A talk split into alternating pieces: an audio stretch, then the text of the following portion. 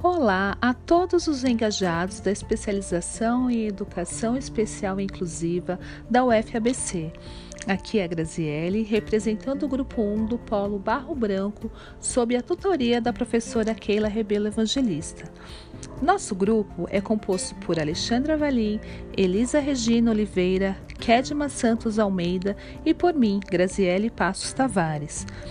A proposta do módulo Políticas Afirmativas Governamental e Não Governamental é para refletir e exemplificar como as tecnologias assistivas podem propiciar uma melhora no aprendizado das crianças, público-alvo da educação especial. Nesse podcast, faremos análise da importância da inclusão digital para a inclusão social, respaldadas na Lei número 13.146 de 2015, iniciando com uma citação da International Federation of Library, que diz que a competência informacional está no cerne do aprendizado ao longo da vida. Ela capacita as pessoas em todos os caminhos da vida para buscar, avaliar, usar e criar a informação de forma efetiva para atingir suas metas pessoais, sociais, ocupacionais e educacionais. É um direito humano básico em um mundo digital e promove a inclusão social em todas as nações. Como ação efetiva, podemos tomar como exemplo o que foi apresentado no vídeo intitulado Políticas Afirmativas e Conexões Assistivas, onde, em uma conversa com a professora Cristina Miyuki Hatsumi, a professora Andréa Poleto Sonza, do Instituto Federal do Rio Grande do Sul, fala sobre tecnologia assistiva para proporcionar a inclusão, desde o suporte para o ingresso, já no processo seletivo, com edital, provas acessíveis, e se solicitado pelo candidato também o leitor, como fala também da importância do plano educacional individualizado, o PEI para que durante toda a vida acadêmica haja continuidade dos recursos necessários à permanência dos alunos com necessidade de acessibilidade digital. A professora Andréia também menciona materiais didáticos aos estudantes com deficiência numa perspectiva mais técnica, citando publicações feitas pelo IFRS, ferramentas gratuitas de tecnologia assistiva, leitores de tela em interfaces especializadas, ampliadores de tela, mudança de esquema de cores, comunicação aumentativa e alternativa, alternativas para mouse, alternativas para teclado, conversores de fala para texto, conversores de texto para áudio, tradutores de português para libras e facilitadores de leitura na web. E também fala sobre a produção de materiais didáticos acessíveis, os materiais grafotáteis, que viabilizam acessibilidade educacional para estudantes com deficiência, alvos do atendimento especial. Voltando à citação inicial de a competência informacional está no cerne do aprendizado, se faz necessário analisar as ações positivas, principalmente neste período de pandemia com ensino remoto. A inclusão digital de estudantes com deficiência e de outros grupos minoritários que não têm acesso a computadores ou a, celulares, ou que até mesmo não tenham acesso à internet e que são alvos da discriminação positiva, necessitando desses recursos para dar continuidade aos seus estudos.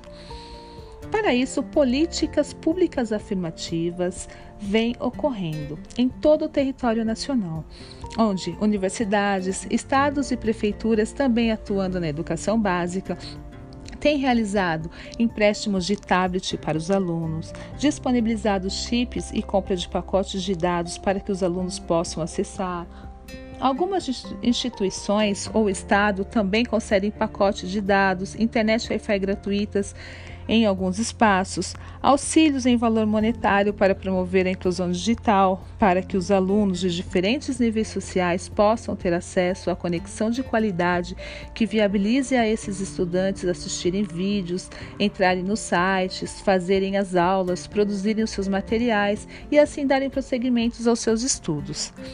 Entretanto, é necessário citar que, mesmo com essas ações afirmativas, muitos estudantes ainda não estão sendo assistidos, pois a discriminação positiva não tem alcançado a todos.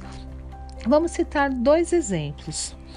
O Estado de São Paulo, para incluir os, a todos os estudantes, disponibiliza por meio do seu app, Centro de Mídias de São Paulo, CMSP, que é disponível para celular Android e iPhone. O uso do dado móvel no aplicativo ele é gratuito pela Secretaria Estadual de Educação para os Estudantes. Mas para que ocorra, é necessário que antes o aluno consiga conectar via Wi-Fi ou pelos seus próprios pacotes de dados. Se o aluno não conseguir ter esse acesso para conectar, ele não consegue se conectar ao centro de mídias. Então, tivemos outras medidas adotadas pela Secretaria Estadual de Educação, onde os estudantes de escolas estaduais que estivessem em situação de vulnerabilidade poderiam solicitar o chip de internet para acompanhar as suas aulas online.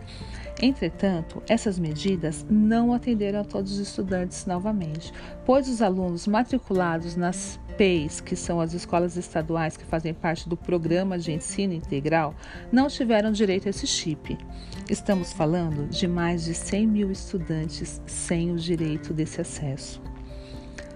Agora, falando da Secretaria Municipal de Educação, a SME, da Prefeitura Municipal de São Paulo, ela anunciou em 2020 na mídia que forneceria tablets aos estudantes.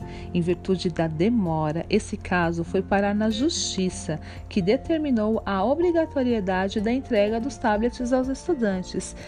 E em 22 de abril de 2021, a instrução normativa número 10 da SME trouxe as diretrizes para a distribuição dos tablets aos estudantes, finalmente. São positivas essas iniciativas inclusivas, mas como vimos nos casos de São Paulo, tanto o Estado como a Prefeitura não conseguem suprir toda a demanda. A inclusão digital dos grupos sociais historicamente inviabilizados ainda não é totalmente atendida.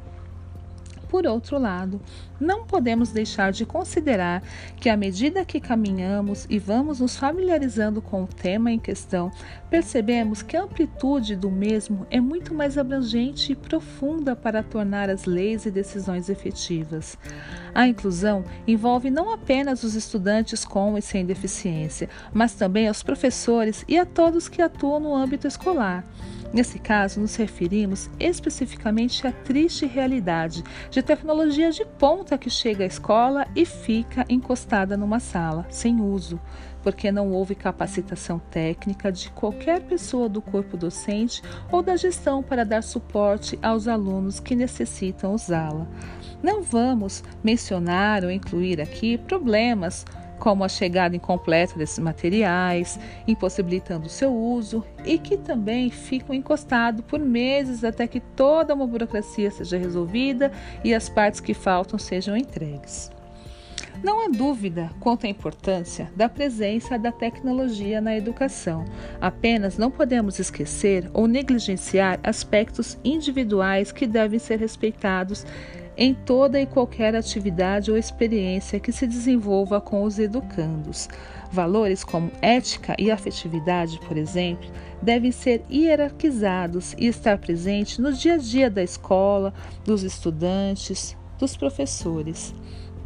Para encerrar, temos a seguir outras citações do professor José Manuel Moran, de As Muitas Inclusões Necessárias na Educação, que diz: as tecnologias não são o centro da mudança educacional, mas estamos num período fundamental de inclusão de todos: gestores, professores, alunos, funcionários e comunidade no processo de ensino e aprendizagem. As tecnologias evoluem muito mais rapidamente do que a cultura. A cultura implica padrões, repetição, consolidação. A cultura educacional também. As tecnologias permitem mudanças profundas hoje, porém permanecem praticamente inexploradas pela inércia da cultura tradicional, pelo medo, pelos valores consolidados, por isso sempre haverá um distanciamento entre as possibilidades e a realidade. Quanto mais tecnologias avançadas, mas a educação precisa de pessoas humanas, evoluídas, competentes, éticas. O problema do Brasil não é principalmente tecnológico, mas de desigualdade estrutural.